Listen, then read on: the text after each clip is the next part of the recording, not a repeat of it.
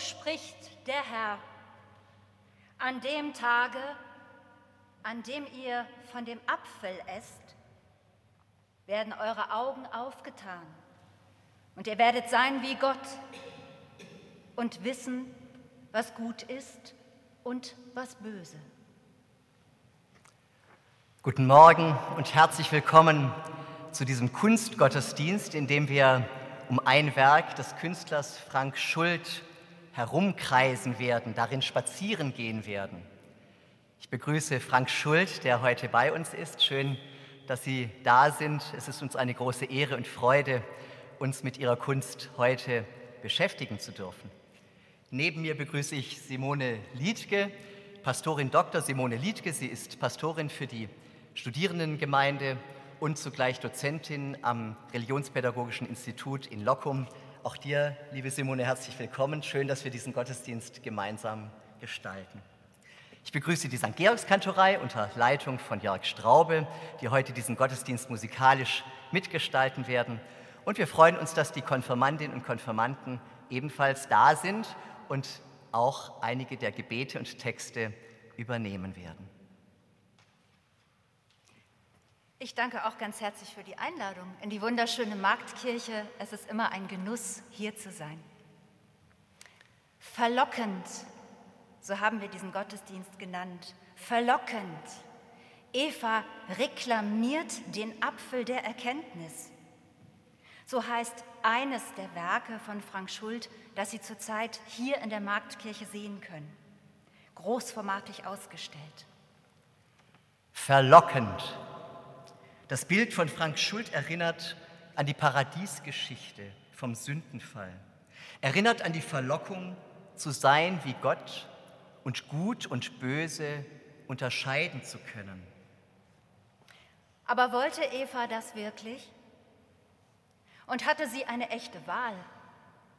Oder war es unvermeidlich, dass das Streben im Menschen nach Erkenntnis, nach Wissen, nach Verstehen wollen, ja nach Weisheit, dass das nicht Eva und Adam so richtig zum Reinbeißen verlockte? Wir werden sehen. Und Sie sind herzlich eingeladen, mit uns zu sehen und zu entdecken, was diese Geschichte mit uns und unserer Zeit heute zu tun hat. Und so feiern wir diesen Gottesdienst. Im Namen Gottes des Vaters und des Sohnes und des Heiligen Geistes. Amen. Amen.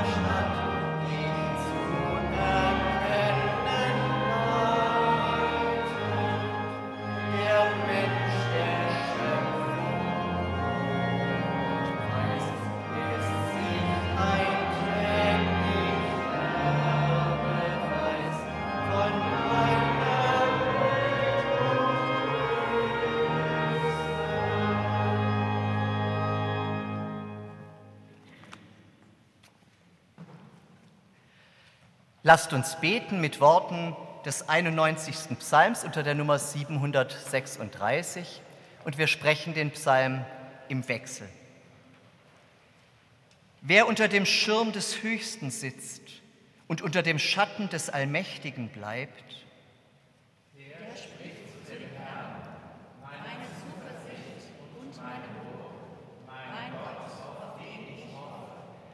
denn er errettet dich vom Strick des Jägers und von der verderblichen Pest. Er wird dich in seinen Fittichen decken und Zuflucht wirst haben unter seinen Flügeln. Seine Wahrheit ist Schirm und Schild, dass du nicht erschrecken musst vor dem Grauen der Nacht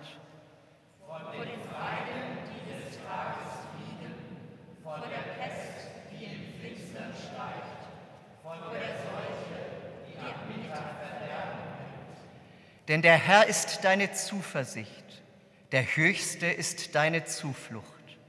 Es wird dir kein Übel begegnen und keine Plage wird sich deinem Haus Denn er hat seinen Engeln befohlen, dass sie dich behüten auf allen deinen Wegen. Dass sie dich auf den Händen tragen und deinen Fuß nicht an einen Stein stoßest. Über Löwen und Ottern wirst du gehen und junge Löwen und Drachen niedertreten. Er liebt mich, darum will ich ihn erretten. Er kennt meinen Namen, darum will ich ihn schützen. Er ruft mich an, darum will ich ihn erhören. Ich bin bei ihm in der Not. Ich will ihn herausreißen und zu Ehren bringen.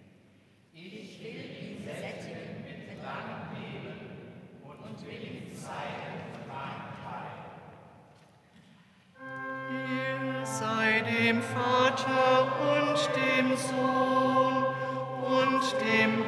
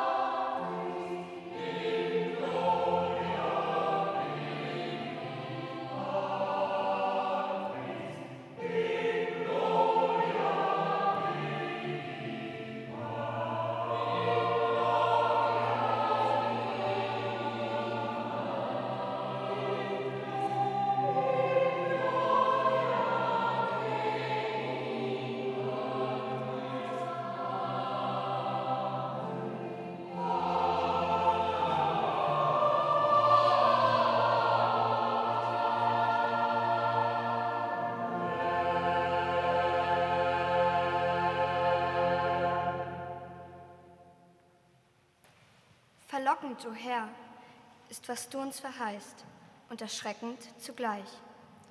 Aufzuwachen aus träumender Unschuld und zu sehen, zu erkennen, was gut ist und was böse.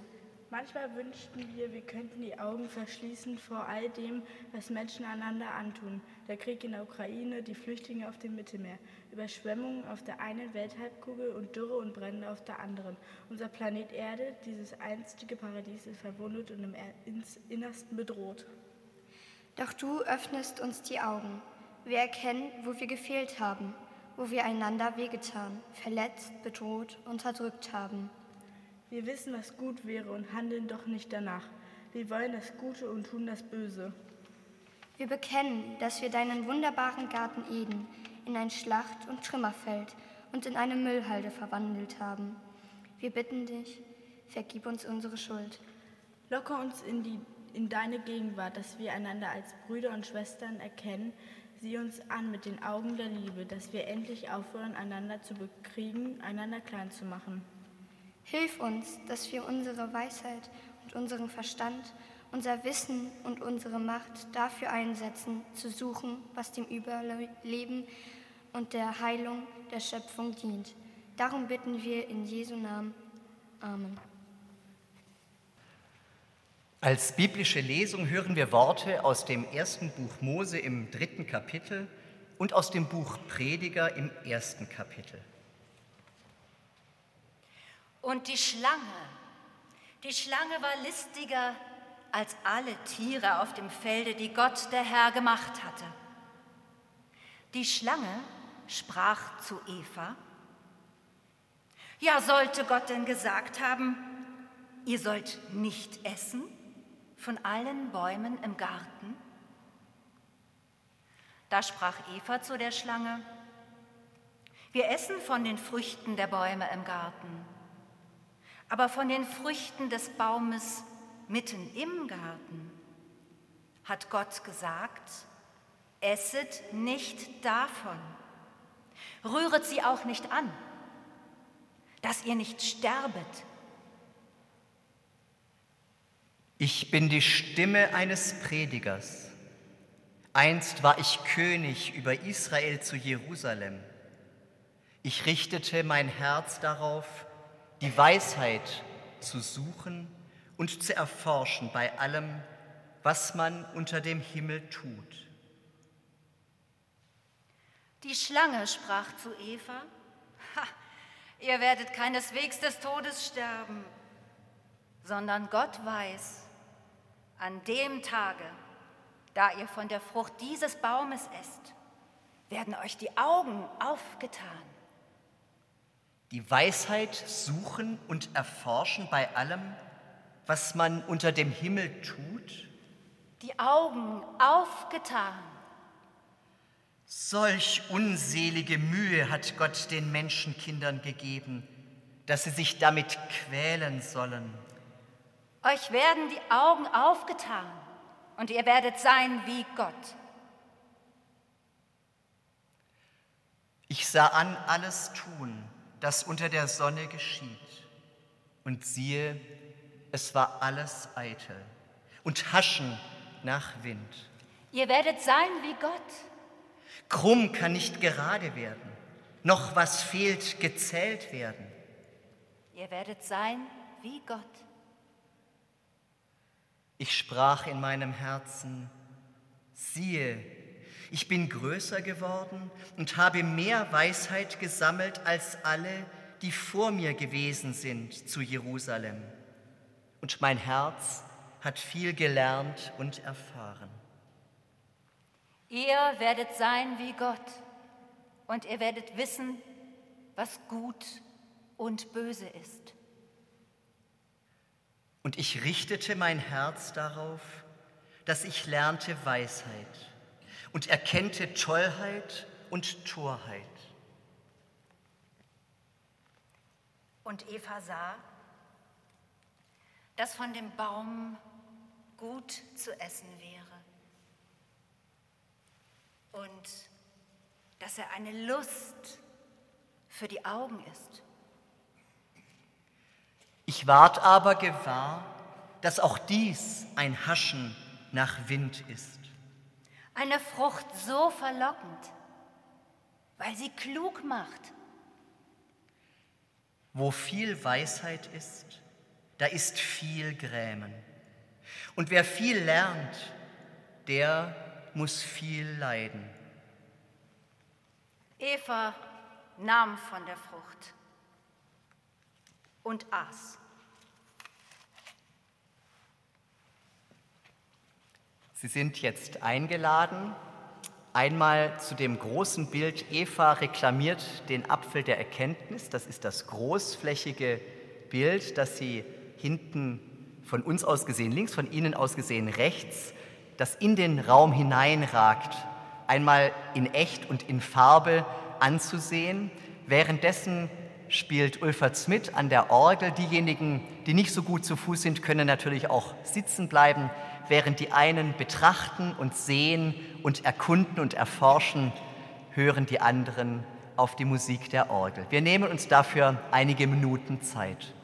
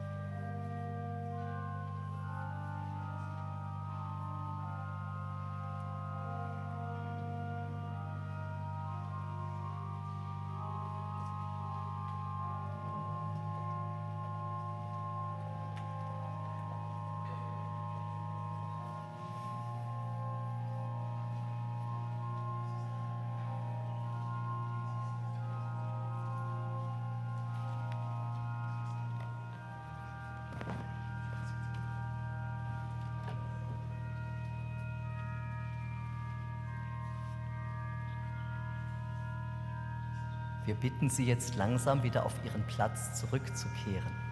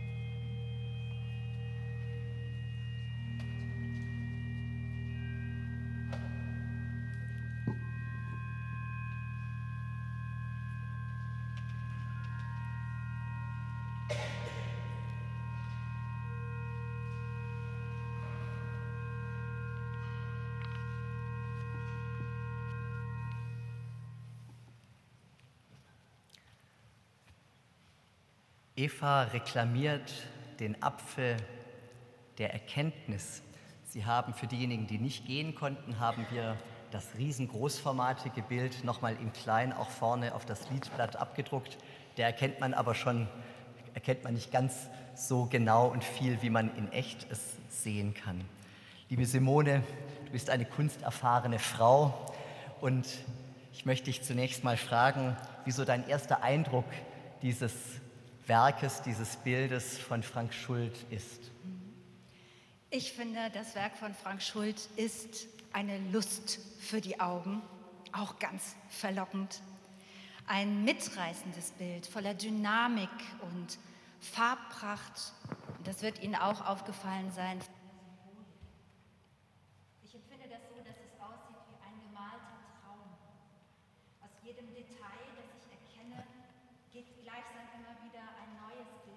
Hervor. Einzelne Szenen, die aber zu einer Geschichte gehören scheinen. Mich erinnert das ein bisschen an die malerische Erzählkunst von Bruegel.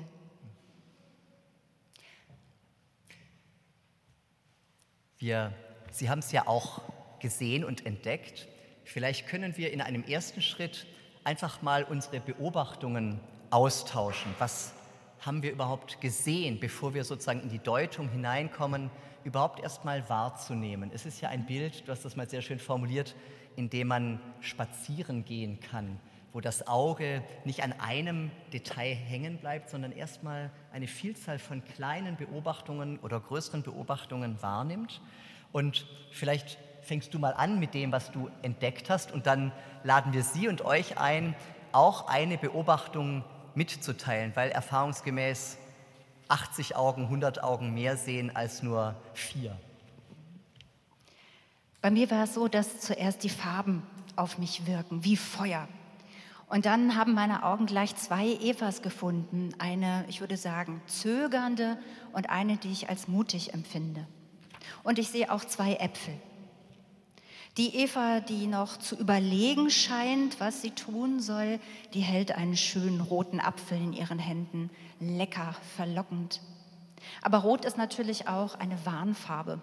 Vorsicht, Eva, das ist Genuss mit Folgen. Bei der Version von Eva, die ihren Kopf erhoben hat, ist der Glanz der Frucht auf Eva übergegangen. Der Apfel ist relativ blass, aber Evas Gesicht leuchtet. Sie erkennt und ist erkannt. Selbstbewusst, aber vielleicht auch ein bisschen fragend schaut sie nach oben. Der, den ich für Adam halte, der bleibt eher blass und gesichtslos. Und da halten wir ihm einfach mal zugute, dass er ja noch nicht gekostet hat von der Frucht, die alles verändern wird.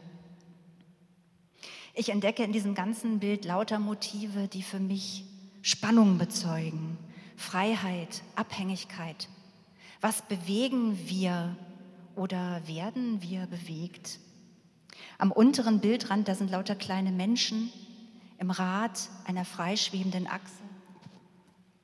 Die rotieren. Ich habe mich gefragt, was ist das? Der Lauf der Welt, der Lauf der Zeit? Können wir den Lauf der Dinge beeinflussen? Ja, und in der Mitte des Gemäldes, da ragt so eine tollkühne Konstruktion auf. Und ich habe jemanden entdeckt, der versucht, sie zu erklimmen. So sieht es für mich aus. Vielleicht ist diese Konstruktion eine Art Herzstück, das Kraftwerk unserer Welt, das, was sie im Innersten zusammenhält. Sie steht auf mehreren Sockeln und das wirkt wie eine Variation des Turmbaus zu Babel. Ein bisschen wackelig. Und dann springt auch von links so ein furchterregendes Wesen ins Bild und droht alles ins Wanken zu bringen. Ich bin mir nicht sicher, sieht aus wie ein König, vielleicht ein Geistlicher, ein Teufel mit Totenkopfvisage. Sehe ich da eine Papstmitra mit Hörnern? Und auf einer Säule steht eine Frauenstatue. Ich habe mich gefragt, ob das auch Eva ist. Mhm. Haben wir sie zu einem Denkmal gemacht oder zu einem Mahnmal? Wofür steht sie? Vielleicht ist es Ihnen so gegangen wie mir, wenn man in diesem Gemälde erst einmal gleichsam spazieren geht, dann jagt eine Entdeckung die nächste. Liebe Gemeinde, jetzt seid ihr, jetzt sind Sie dran. Welche Beobachtungen haben Sie gemacht? Ich bin mal so frei und komme mit diesem Mikro zu Ihnen herunter. Und vielleicht mögen Sie einfach einen Eindruck schildern. Vielleicht bleiben wir erstmal bei einem Eindruck, etwas, was Sie entdeckt haben. Und selbstverständlich dürfen Sie mir mit Ihren Entdeckungen auch gern widersprechen. Und ich halte ein bisschen Ausschau. Wenn Sie was sagen mögen, melden Sie sich gerne. Und Simone kommt zu Ihnen, sodass wir es auch hören. Wer mag mal eine Beobachtung teilen? Was haben Sie gesehen? Dort vorne in der, auf halber Mitte, auf halber Höhe. Da sehe ich eine Hand.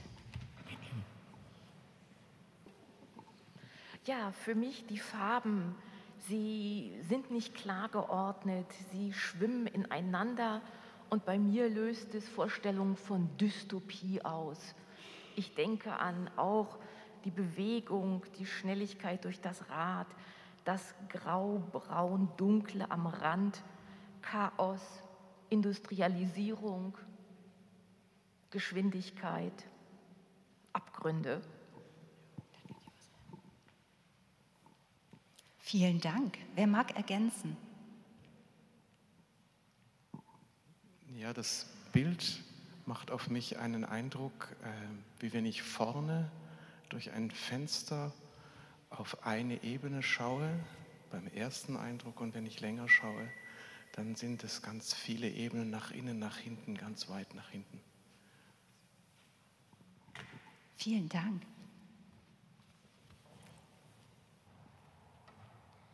Also für mich sieht äh, dieser Turm in der Mitte aus wie eine Art Kirchturm. Auf der Seite habe ich so 101010 so Zahlen entdeckt. Ich hätte erstmal gedacht, das wäre so, wäre so eine Art Kodierung oder so Technik. Und in der Mitte vom Kirchturm ist auch so eine Art Uhr, glaube ich, also so Ziffernblatt. Und ja, hinter dem Kirchturm hätte ich gedacht, das ist so eine Art Altar, weil da sind ja Stufen und dann wird das dahinter so wie nach so einem Halbkreis und das ja, hätte ich so interpretiert. Vielen Dank. Ich hake da mal ein, weil wir gestern mit den Konfirmandinnen und Konfirmanden auch dieses Bild betrachtet haben. Und ich weiß nicht mehr, wer von euch es gesagt hat, über oben über dem Kirchturm hat jemand geäußert, da sei eine Figur und da haben wir ein bisschen gerätselt, ob das Gott sein könnte oder jemand sagte vielleicht sogar eine Richterfigur. Wer hat, wer hat das nochmal gesagt? Könnt, ja, Johanna, magst du, noch mal, magst du das nochmal sagen, was du da entdeckt hast? Weil das fand ich ganz äh, spannend. Wir haben nämlich, auch Simone und ich haben uns überlegt, wo eigentlich in diesem Bild, wenn überhaupt das intendiert ist, wo wir überhaupt Gott entdecken könnten. Also ich finde, über dem, was so aussieht wie ein Kirchturm, kann man halt ein Gesicht sehen, was sozusagen so zu einem spricht und einem sozusagen sagt, was, was ähm, man sozusagen macht, machen soll. Und ich finde, es sieht aus wie eine mächtige Person, die sozusagen etwas über die Menschen bestimmen kann und ihnen etwas raten kann. Über, also wenn wir jetzt davon ausgehen, dass über dem Turm halt Gott ist, da probiert ja äh, ein Mensch den Turm hochzuklettern und viele Menschen probieren ja auch wie Gott zu sein und immer weitere Dinge zu erreichen, die sie aber eigentlich nicht erreichen können. Oh, danke. Wer traut sich noch? Noch bin ich hier unten und habe ein tolles Mikro. Ich will niemanden übersehen. Siehst du noch ein, was? Ein Stichwort hat mir gerade ein Herr zugeflüstert. Ich weiß nicht, ob er es nicht sagen will, aber ich finde es sehr wichtig, dass dieses, dieser Begriff noch fällt. Wer hat geflüstert? Und zwar hörte ich von einem, jemand sagte, es, er hätte den Eindruck, als, sei, als blicke er in ein Inferno. Als blicke er in ein Inferno. Ist das manchen anderen auch so gegangen? Dass sie in ein Inferno blicken, also in dem sozusagen auch höllische, gefährliche Aspekte zum Tragen kommen, um nicht an Dante zu erinnern. Ja, vielen Dank für Ihre, eure Bereitschaft, eine Beobachtung zu teilen. Vielleicht nehmen wir noch mal oder ich würde gern zwei Gedanken aufnehmen. Einmal diesen Gedanken, den Clara geäußert hat, ein Mensch klettert hoch in die Höhe dort, wo vielleicht Gott ist. Dieses, dieses Sein wollen wie Gott. Ähm, diese Bereitschaft und auch diese Sehnsucht, etwas gut machen zu können, schöpferisch tätig zu sein, diese Verlockung, sein zu sein wie Gott, schöpferisch tätig zu sein und zugleich die Gefährdung, die damit verbunden ist, die unheimliche, immense Verantwortung, die uns Menschen damit auch zugetraut wird, dass wir in der Lage sein sollten, diese Erde zu bewahren, diesen wunderbaren Garten Eden. Und wie oft scheitern wir daran, tagtäglich. Ein ganz wichtiger Gedanke, den, den ich auch aus dem Werk von Frank Schult mitnehme. Der andere, der mir sehr, sich mir sehr eingeprägt hat, die Räder, die wir an vielen Stellen im Werk finden. Einmal, du hast es auch gesagt, Simone, dieses, Werk, dieses Räderwerk, in dem die Menschen sozusagen fast wie eingeschlossen mitlaufen müssen, das Hamsterrad der Geschichte, aus der es kein Entkommen gibt, das Hamsterrad vielleicht der Arbeit, des täglichen Wiederkehrenden, aus dem wir nicht so leicht entkommen können, also auch was infernalisch ähm, Abgründiges, in dem wir als Menschen uns manchmal gefangen fühlen. Also die Ambivalenz aus Größe und Fall des Menschen. Weiß nicht, wie es dir oder an welchen Motiven du jetzt hängen geblieben bist, auch nochmal im Nachblicken. Ja, ich höre viel, äh, was mit Dynamik zu tun hat, aber auch mit der Frage nach Ordnung und Unordnung. Inferno, Abgründe, Chaos wurde gesagt. Äh, und oben rechts mitten in dieses Gewimmel schreibt der Künstler Zusammenhänge denken.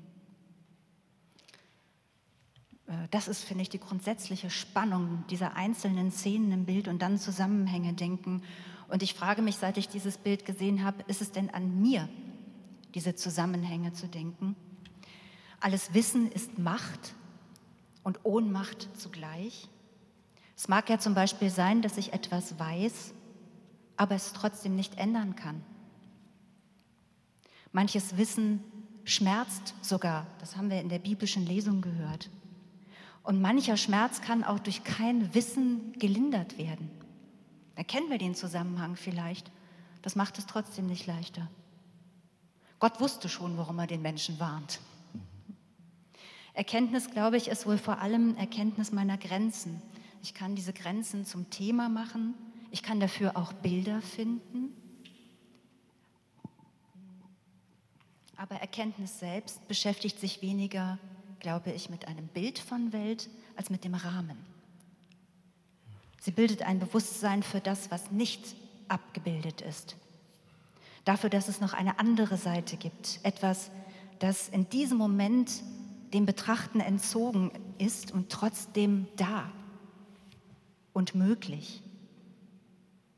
Und vielleicht ist es unter den Bedingungen der Endlichkeit, unter denen wir leben, manchmal sogar Gnade, dass manches offen bleibt. Dass uns auch noch Möglichkeiten anzurechnen sind, die wir nicht erkennen und die wir nicht ausschöpfen und realisieren. Marc, was denkst denn du? Wie viel Weitblick ertragen wir denn überhaupt? Manchmal wünschte ich mich fast in diese träumende Unschuld zurück, so hat es Paul Tillich mal genannt, dieser paradiesische Zustand, in dem wir einfach sein durften, leben durften in einem schönen Garten Eden, nackt, frei, ohne sozusagen all die Abgründe und negativen Seiten äh, dieser Welt erleben und erfahren zu dürfen, zu müssen. Gestern haben die Jugendlichen gesagt, es gibt so einen Moment, wo wir aus dem Kindheitstraum aufwachen und plötzlich wahrnehmen, dass diese Welt mindestens schwierig ist. Und ihr Konfirmandinnen und Konfirmanden, ihr habt alle möglichen Geschichten erzählt. Eine hat gesagt, ich habe zum ersten Mal wahrgenommen, dass es Armut gibt und dass das überhaupt ein Problem ist. Oder jemand anderes hat gesagt, fast wäre ich mal ins Wasser gefallen und ich konnte noch nicht schwimmen. Ein Erschrecken darüber, wie, wie schmal die Grenze zwischen Leben und Tod ist. Und diesen Moment des Erwachens und diesen Moment des Wahrnehmens, wie gefährdet unsere Welt ist und wie gefährdet auch ich selbst bin. Das hat was mit Ängsten zu tun, mit Abgründen, die wir als kleine Kinder vielleicht noch nicht so wahrnehmen, aber in dem Alter, wo wir plötzlich erwachen aus der träumenden Unschuld und sehen, ja, es gibt Böses, es gibt Abgründiges. Und ihr habt es im Gebet gesagt, der Krieg in der Ukraine, der Klimawandel, all diese Dinge, die Corona-Pandemie, mit der ihr befasst seid, als eure Generation ganz besonderes, ganz besonders. Und auf einmal, und das ist auch wieder das Großartige, können wir mit unserem Verstand uns ein, können wir unseren Verstand einsetzen und versuchen, damit umzugehen. Wir sind dem sozusagen nicht hilflos ausgeliefert, sondern das ist das Tolle des Menschen, dass er diese kreative Kraft hat, dem zu begegnen. Und die Frage ist, fallen wir sozusagen, wählen wir den Weg des Bösen, des Beherrschen wollens, des Unterdrücken, des Bebauen und Zerstören oder wählen wir den Weg des Bewahrens? Und vielleicht in einer begrenzten Weise haben wir die Freiheit, uns in einer gewissen Weise da zu entscheiden. Und das ist der Rahmen, der vielleicht, wo wir auch den Glauben an Gott brauchen, wo wir nicht nur das Inferno sehen, sondern auch um etwas wissen, was dieses Inferno trägt, hält, umfängt und im tiefsten bewahrt und retten will. Ein Zugang. Es ist ja immer kühn, wenn man die Frage stellt, hatte der Künstler eine bestimmte Absicht? Und manche Künstler sagen, oh, das fragen die jedes Mal, was wollte der Künstler damit sagen? So eine öde Frage. Aber schon ähm, die Idee, hält Frank Schult uns sozusagen den Spiegel vor? Zeigt er uns die Welt in ihrer Abgründigkeit? Oder findest du auch Hoffnungsmomente? Findest du auch Zeichen, wo du sagst, ja, da ist nicht nur ähm, ergeben, sondern da gibt es auch Zeichen, die uns vielleicht Mut machen, wenn das überhaupt, vielleicht fragt das der Pastor und der Christ oder so, aber ähm, nun hängen die Bilder ja auch in einer Kirche und wir fragen ja auch danach, wie können wir mit diesen Kontingenzerfahrungen umgehen und wie hilft uns der Glaube dazu? Ja, ich finde es nochmal wichtig, an der Stelle auch da, darauf hinzuweisen, dass das natürlich keine Illustration einer biblischen Geschichte ist, dieses Bild, sondern es nimmt Motive auf. Und wir setzen die im Dialog, so wie wir das gemacht haben, mit einem Bibeltext. Mm, ja, wo trifft man sich da? Der Rahmen. Wir haben, wir haben das auch, wir haben auch ein Framing vorgenommen, mhm. in dem wir auch dieses Bild hier im Gottesdienst besprechen und suchen eben auch als Christinnen und Christen in diesen Motiven nach dem, was uns trägt. Ich glaube, die Frage, die manche hier sich auch gestellt haben, das habe ich auch wahrgenommen aus den Rückmeldungen, ist auch, äh, wo ist in diesem Bild Gott? oder ist in diesem Bild auch Gott zu finden. Manche haben ihn identifiziert, vielleicht ist das die Brücke, einer, der eben die Zusammenhänge herstellt, die Hoffnung in dem Chaos. Wo ist Gott? Auch in meinem Lebensbild, da wo ich ihn gestern vermutete, in dieser Szenerie, die ich mein Leben nenne, der ist er heute vielleicht schon nicht mehr. Jedenfalls kann ich ihn da nicht entdecken. Da starre ich vielleicht immer wieder auf dieselbe Stelle, aber die verschwimmt vor meinen Augen, ist entzaubert oder enttäuscht mich. Das Bild ist heute anders, schon allein, weil ich heute eine andere bin. Ich glaube aber, dass in aller Veränderung Gott bleibt. Und das, weil er eben nicht in einem Bild oder einem Bildnis aufgeht, weil er sich nicht erschöpft in einem Begriff oder an einem Ort oder in nur einer Situation, aus der ich ableiten könnte, wie Gott so ist und wo er wäre. Und ich glaube, darin ist der Mensch auch wie Gott. Also wenn es hier um den Satz geht, ihr werdet sein wie Gott, es geht ja um die Gottes Ebenbildlichkeit, auch in diesem Bibeltext. Ich glaube, jedes Bild, das wir uns von Gott machen und auch jedes Bild, das wir uns vom Menschen machen, auch von uns selbst, das ist ein Ausschnitt. Immer mit einem Verweis auf das Jenseits meines Blickes, das Jenseits des Rahmens. Es gibt noch andere Farben als die gewählten. Ich könnte alles noch mal in einem ganz anderen Licht betrachten. Ich bin Spaziergängerin in einem Kunstwerk, in dem es unendlich viel zu entdecken gibt. Das tröstet mich. Ich nehme das auf. Ein letzter Gedanke vielleicht. Wir glauben ja als Christen, dass Gott sich hineinbegeben hat in unsere Infernos. Sagt man das im Plural? Inferno? in unsere Abgründe, in unsere Dunkelheiten. Und deine Frage, wo ist Gott? Oft unsichtbar verborgen ja in unseren Leidensgeschichten. Also vielleicht müssen wir Gott gar nicht sozusagen oben im Himmel oder als Richter sehen, sondern das ist ja das, was Christus uns vorgelebt hat, dass wir ihn da finden können, wo Menschen leiden, sterben, krank sind, bedroht sind. Und unter dieser, mit dieser Brille sozusagen nochmal auf das Inferno zu gucken, ähm, finde ich auch einen tröstlichen Gedanken, denn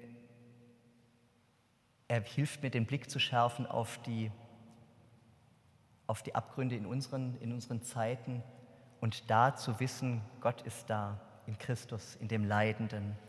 Und dann ist auch das Leid letztlich nicht ein Inferno, sondern ist auch in aller Dramatik und trotz aller, allem, allen Bösen trotzdem gehalten.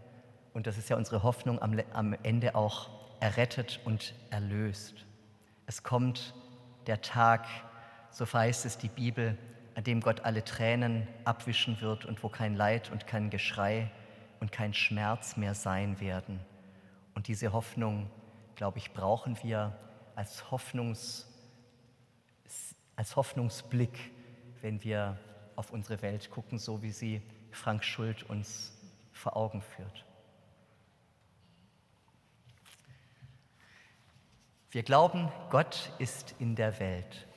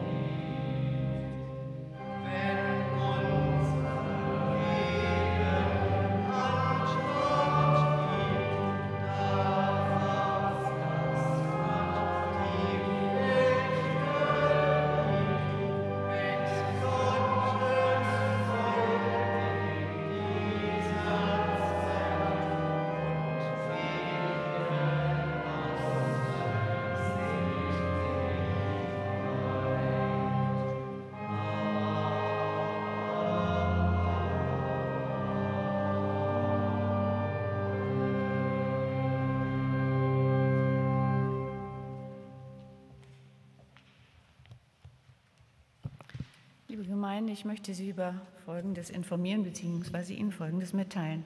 Ich möchte beginnen mit einem Dank, mit dem Dank für die Kollekte des vergangenen Sonntags in Höhe von 807,50 Euro.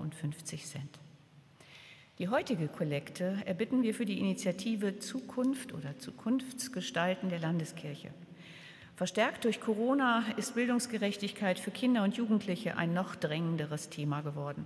Gemeinden, Kirchenkreise und Einrichtungen bieten bedarfsgerecht Unterstützung an. Diese Initiative setzt schon seit über zehn Jahren erfolgreich ein Zeichen für Bildung und gegen Armut. Am Ausgang erbitten wir Ihre Gaben für diakonische Aufgaben der Marktkirchengemeinde. Gott segne Gebende und jene, die die Gaben empfangen. Eine herzliche Einladung möchte ich noch aussprechen, und zwar zur langen Nacht der Kirchen am kommenden Freitag von 18 Uhr an bis Mitternacht. Wir freuen uns sehr, dass Matthias Brodowy, die Gospelsängerin Nina Luna aus Dänemark und Undivided zu Inspirational Praise and Worship einladen und bei uns zu Gast sind. Zu jeder vollen Stunde gibt es einen kleinen geistlichen Impuls, unter anderem mit dem Landesbischof. Und die ganze Nacht wird Wein, Wasser und Brot gereicht. Der Eintritt ist für alle Besuchenden frei. Begleiten möge sie durch die nun beginnende Woche der Wochenspruch, der steht bei Matthäus 25 und lautet, Christus spricht, was ihr getan habt, einem von diesen meinen geringsten Brüdern, das habt ihr mir getan.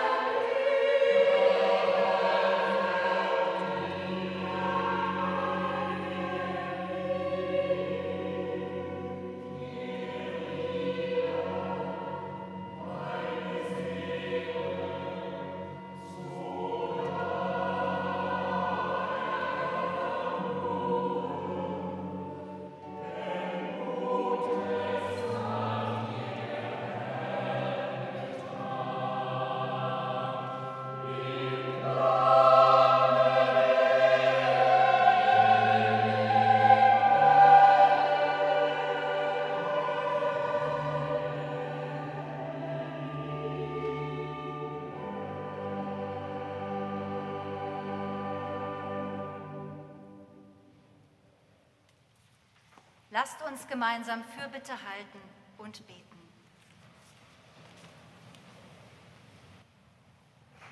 Guter Gott, wir essen von den Bäumen in deinem Garten. Unser Appetit ist groß. Wir wollen das Leben auskosten mit all seinen Möglichkeiten. Sie sind so verlockend wie süße Früchte. Aber das Leben kann auch bitter werden. und im schönen roten Apfel ist manchmal der Wurm drin. Die Süße und die Bitterkeit des Lebens. Wir nehmen sie aus deiner Hand, wir legen sie zurück in deine Hand. Du bist mit uns im Gedeihen und Wachsen. Du bist mit uns im Welken und Verkümmern.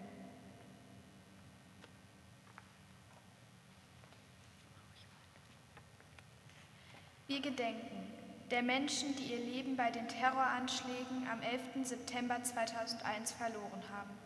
Derjenigen, die um diese Menschen trauern werden.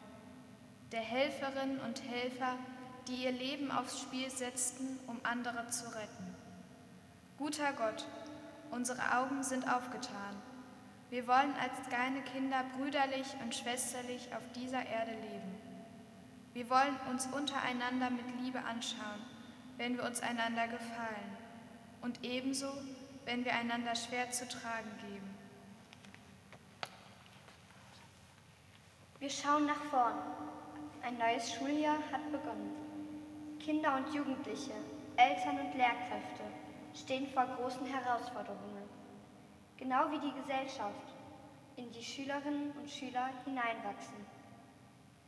Guter Gott, unsere Augen sind aufgetan. Wir wollen diejenigen unterstützen, die nach unserer Hilfe rufen. Wir wollen miteinander wachsen, wenn wir große Fortschritte machen und ebenso, wenn unsere Schritte zaghaft sind. Kyrie eleison.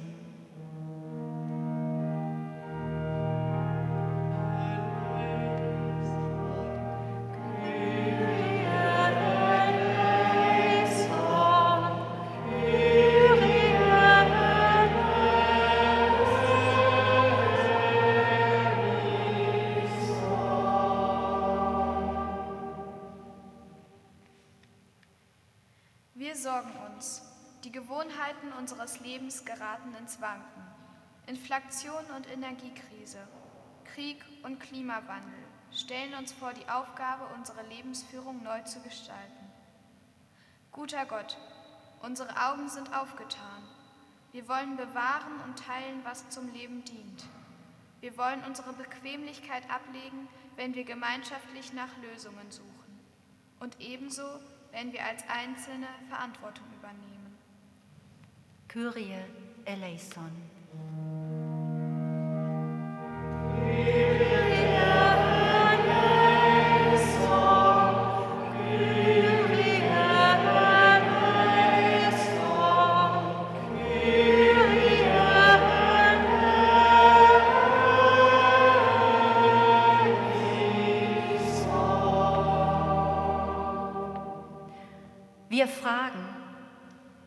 Wie wir das Chaos bewältigen sollen, wie wir uns im Hamsterrad des Lebens bewähren, wie wir den Blick in den Abgrund ertragen, die Kodierung des Lebens verstehen können, wie wir dem Richter begegnen sollen, wer uns einen guten Rat geben kann, wer uns vor dem Inferno rettet und vor der Dystopie und wer uns nach dem Horizont, den wir sehen, noch einen weiteren Horizont aufzeigt. Guter Gott, wir wollen uns allem stellen, was unsere Herzen bewegt. Wir wollen im Gespräch bleiben mit allen, die uns Fragen stellen und auch mit allen, die uns in Frage stellen. Wenn wir Worte und Bilder finden, und ebenso, wenn wir noch auf der Suche bleiben.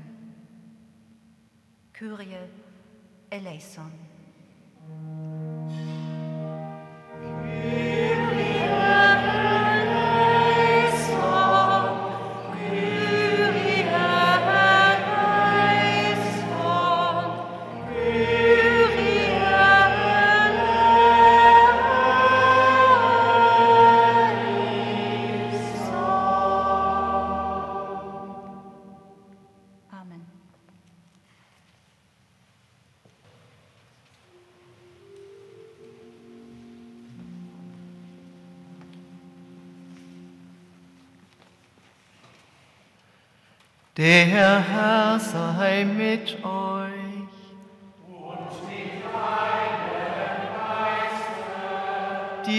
Herzen in die Höhe.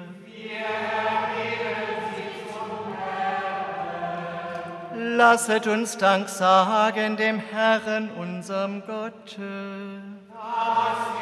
würdig und.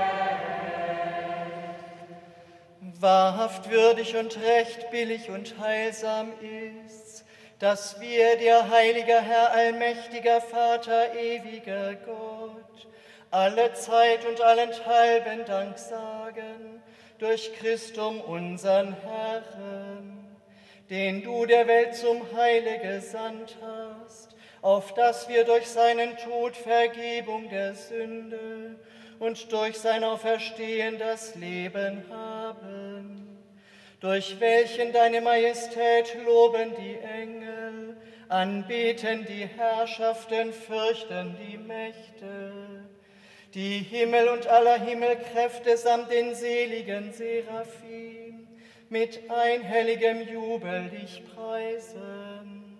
Mit ihnen lass auch unsere Stimmen uns vereinen und anbetend ohne Ende Lob singen. Heilig, heilig,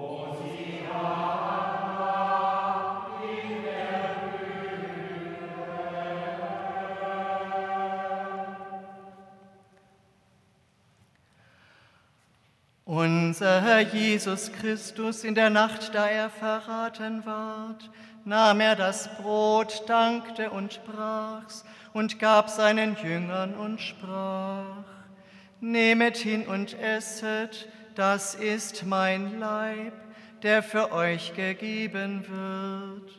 Solches tut zu meinem Gedächtnis.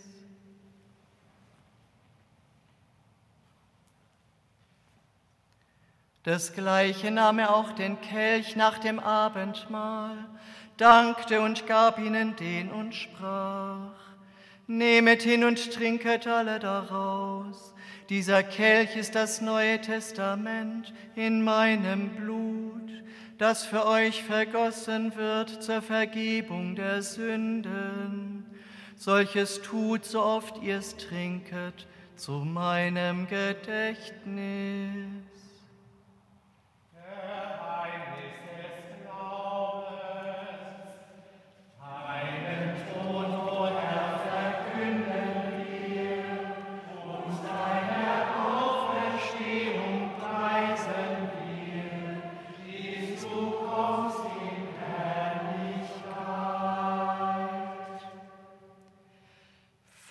Vater unser im Himmel, geheiligt werde dein Name, dein Reich komme, dein Wille geschehe, wie im Himmel so auf Erden.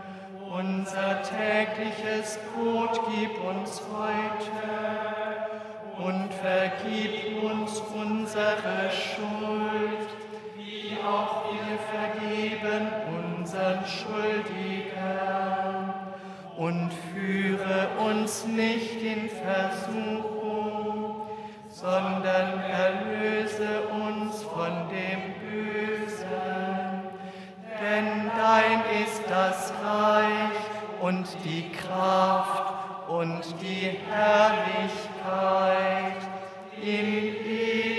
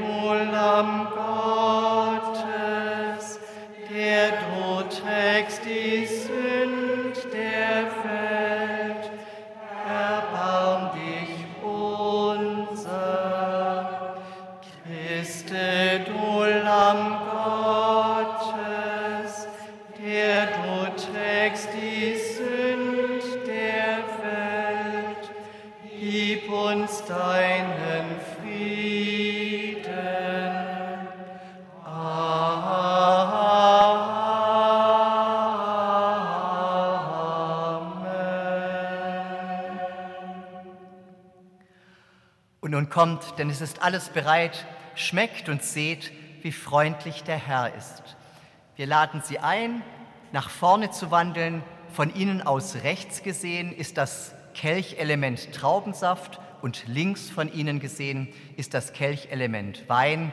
Die Konfirmanden vielleicht eher äh, auf die rechte Seite.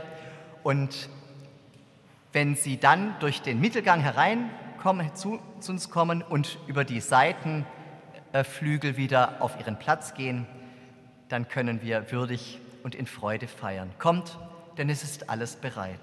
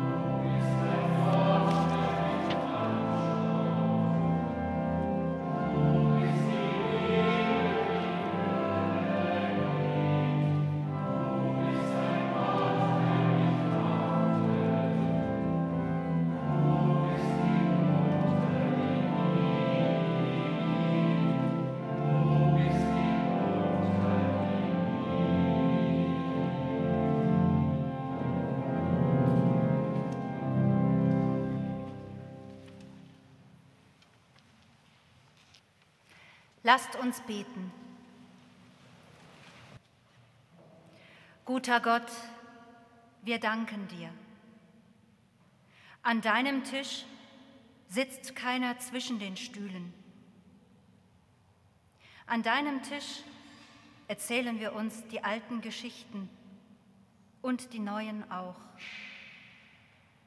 An deinem Tisch fragt keiner, wie spät es sei. An deinem Tisch schenkt immer jemand nach. An deinem Tisch kosten wir Liebe.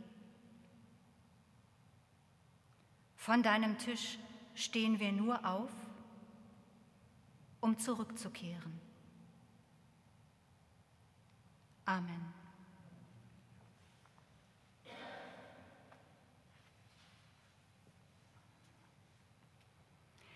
Eva reklamiert den Apfel der Erkenntnis. Das kann heißen, dass sie ihn unbedingt haben möchte, dass sie ihn einfordert.